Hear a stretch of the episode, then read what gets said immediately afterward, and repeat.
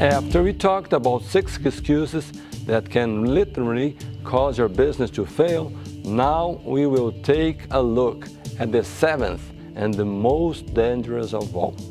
This excuse is an old excuse that you know her well enough, and I won't give it a name.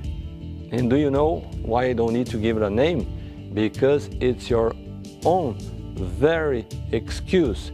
It's the one you have invented yourself. It's that excuse that you keep inside yourself, living with you for many years now. Unfortunately, it's with you every day. It sits at the table with you, it sleeps with you at night, it wakes up in the morning every day with you. Could you tell me why is it so dangerous? Why is this excuse so dangerous to yourself? And I'll tell you now. Because it has deep and serious side effects. And the cure is very difficult. Quite honestly, I don't know what your personal excuse is, but you know it well.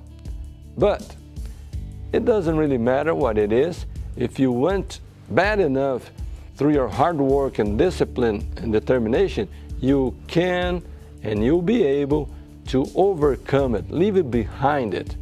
It's possible. It's something that depends solely upon your decision because every excuse we have talked about are from an emotional source and not rational in nature.